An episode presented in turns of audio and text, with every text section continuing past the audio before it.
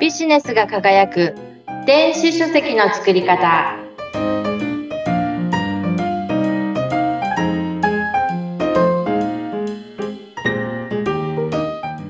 こんにちは。電子出版プロデューサーの吉岡美方です。アシスタントの織出健一です。さて、三方さん、ここまで電子書籍についていろんなお話を聞いてきまして、で、前回なんかね、あの、出した後でもじわりじわりと反応があるなんていうことを聞いたんですけども、今回はですね、あの、電子書籍を出すメリット、出すとこういういいことがあるんだよっていうことをじっくりとたっぷりと聞きたいんですけれど、いいですか？はいもちろんです、はい。じゃあ、ズバリその電子書籍を出すということで、いいことっていうのは、どんなことがあるんですか？そうですねあの私はビジネス書について、えービジネス書を出すお手伝いをしているので、どうビジネスにメリットがあるのかっていうことをお伝えしたいと思います。うんはい。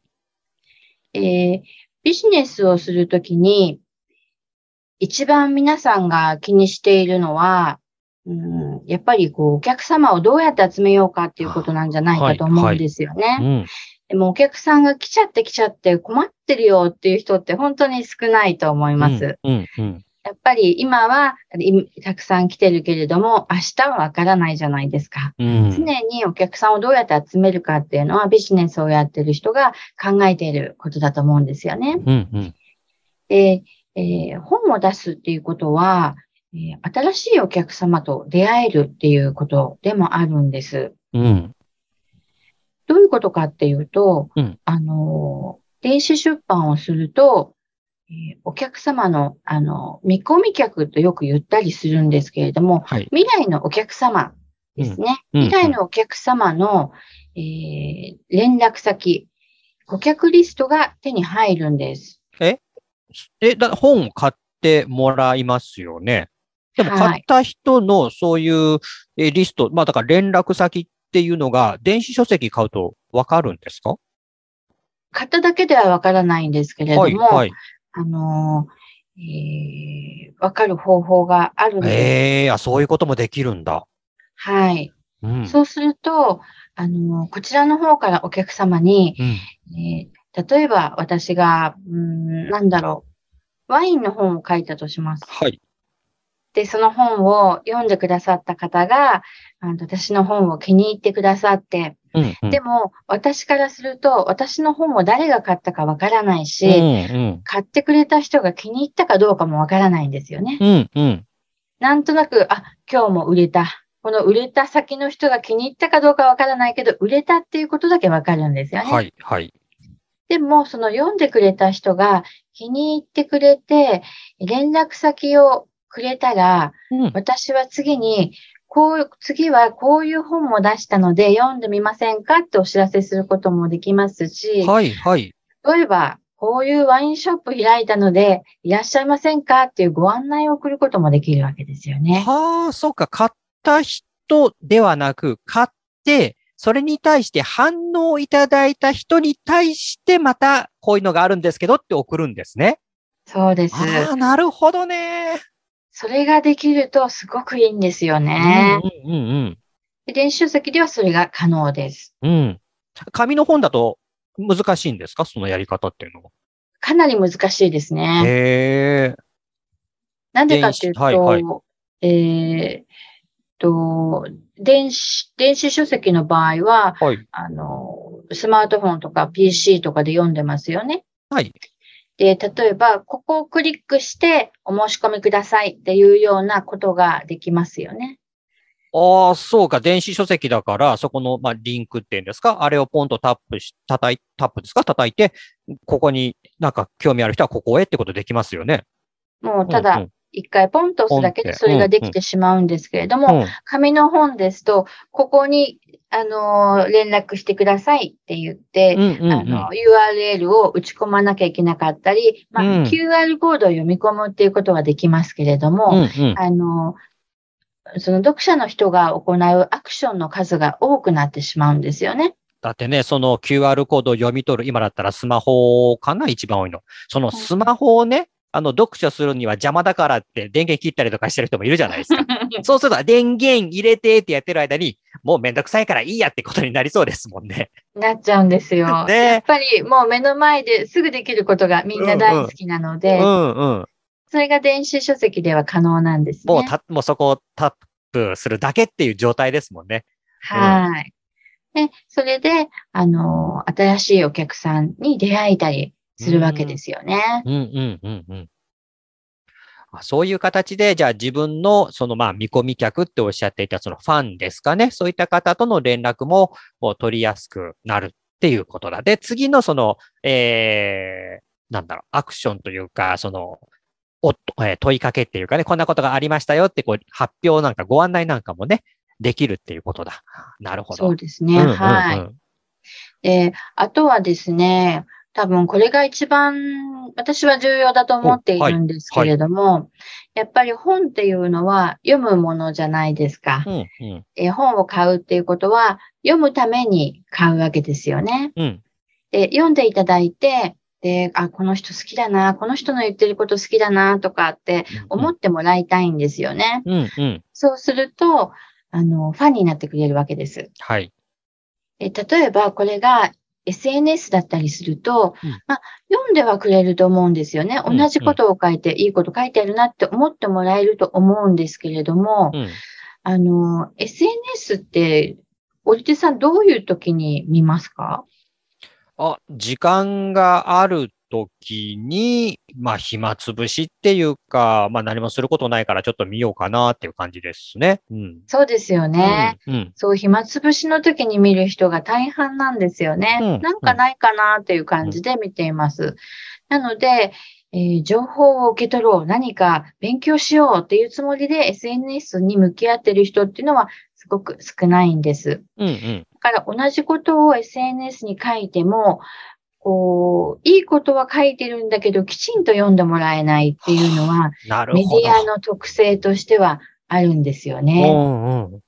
えー反対に本はもう読む気満々でみんな来てますのでう、んうんうん。全く同じことを書いてあっても、うんしっかり受け取ってもらえるっていうことがあります。うんやっぱりこれが最大のメリットかなっていうふうに思いますね。えー、なんかあの、SNS 見てたりすると、すごくいいことをね、いっぱいこう書いて、そこに投稿してる人って見かけるんですよ。もう長い文章を書いて、うんあ、いいこと書いてんなーって思うんだけれども、やっぱりこう、他の人も書き込みをどうってしてるから、だんだん流れちゃうんですよね。うん。じゃあ、あの、その書いてる人も、一生懸命そのいいことを SNS に書くよりかは、まとめて電子書籍にした方がいいですね。そういうお話ですとね。すごいいいこと言いました。うん。ね、そう思いましたもんだって。だってせっかくいいこと書いてるんだったらいろんな人に見てもらいたいですもんね。そうなんですよね。うん読み流されて、読み飛ばされてしまって、あとは、それが、えーけ一週間前の記事っていう風になったら、内容はとってもいいことを書いてても、古いものって思われてしまったりするんですよね。SNS のその、何、タイムラインっていうんですか？あの流れ、早いですもんね。もうあっという間にもうどっか行っちゃいますも。うんん。そうか。とってももったいないですようんね。うんうん。なので、それをまとめて本にするのもいいですね。いいアイデアが出てきましたね。素晴らしい。え、あ、そう、そういうのでいいんだって今正直に思っちゃったんですけど。あなんかやっぱりほらまだ電子書籍っていうと、まだまだなんかんちゃんとあのーきちんと書かなきゃいけないみたいなイメージが僕どうしてもあるんですね。あの、ええ本っていうものに対して。今、三方さんがおっしゃったように、そういった SNS に書いていることをまとめた、まとめたものを出版っていう形でもいいんですか？もちろんいいです。あら、それはなんか楽っていうか、毎日そうやって SNS 書いてる人だったら、え、そんなんだったらもう、すぐできるよって人ばっかだと思いますよ。毎日書いてる人だったらね。そうですね。たくさんいらっしゃると思います。で実際に SNS とかブログに書いてあることをまとめて出版している方はたくさんいるんですけれども、うん。まだまだ、あの、電子出版が簡単だっていうことをご存知ない方が多いので、い。つも、あの、SNS 見ながら、この人、これ本にすればいいのにって、私は思いながら見ております。あ、あのね、三方さん、僕ね、実は、その SNS に毎日の出来事を140字ぐらいかな ?130 字から140字ぐらいで毎日書いて、あの、投稿してるんですよ。おうそれまあ、まあ流れていっちゃうんですよね。えで、えもう何年やってるかな ?5、6年やってるんですよ。すごい。これってじゃあ電子書籍にすることもできるんですね。毎日書いてるから。もちろんできますよ。へえ、でもそれ見てもらう人がいるかどうかわかんないけど。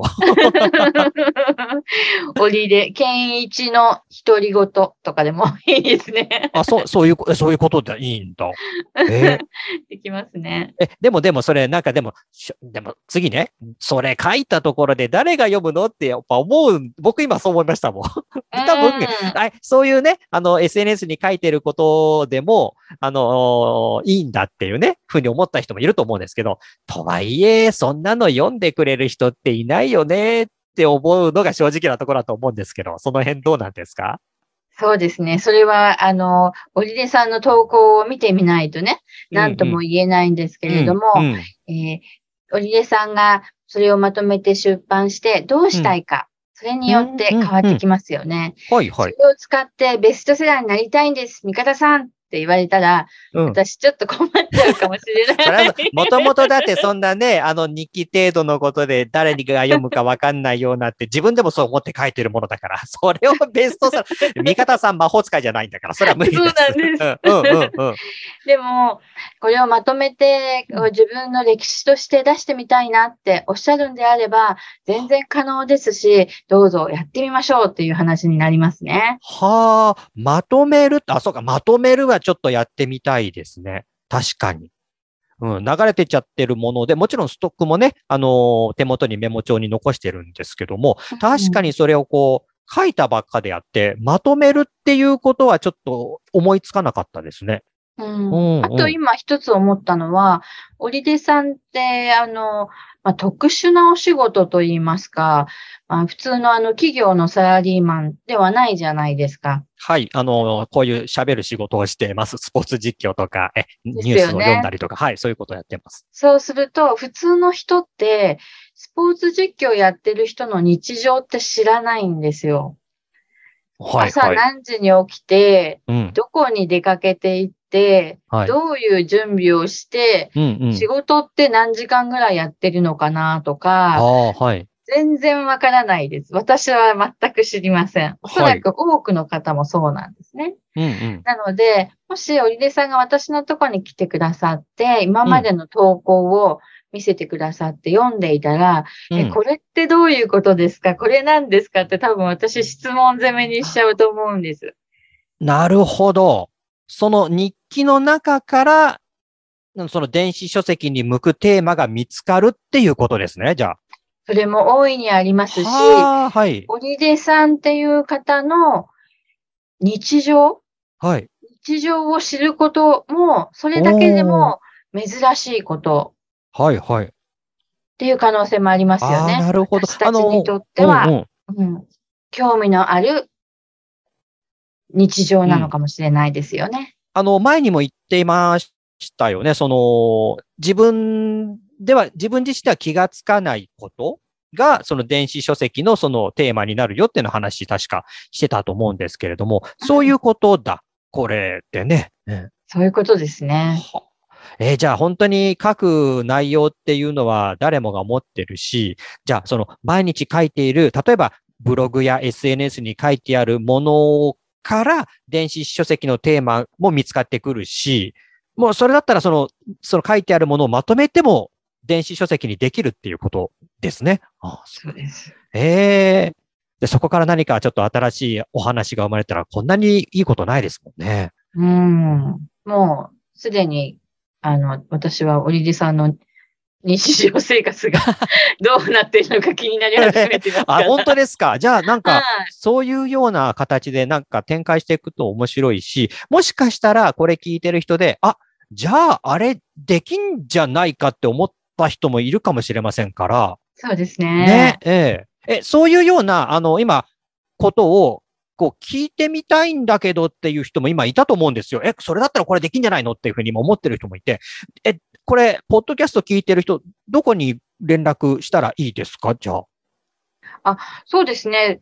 えっ、と、どうやって連絡するんですか？ごめんなさい。じゃあこれまたゆくゆくちょっと考えて、ね、そういうのが今、あの、準備中なので、できたらこれ、ね、皆さんにもお知らせして、ね、行きたいですよね。そうですうね。ん。えーじゃあ僕もそういう自分が書いているものから何か新しいことが生まれそうなんで、いやー、やっぱりでもこの電子書籍の可能性っていうのが、今日三方さん、自分のことに置き換えたらよくわかりました。楽しそうですよね。そうですね。これ出したらすごく楽しそうだし、ワクワクしますね。いいですね。ワクワク。いやー、面白いな。電子書籍の見方が本当に変わってきましたね。そうやって使えるんだ。じゃあ、三方さん、今後またそういう電子書籍についてまたいろいろとこのポッドキャストで聞かせてください。はい、わかりました。はい、よろしくお願いします。よろしくお願いします。ありがとうございました。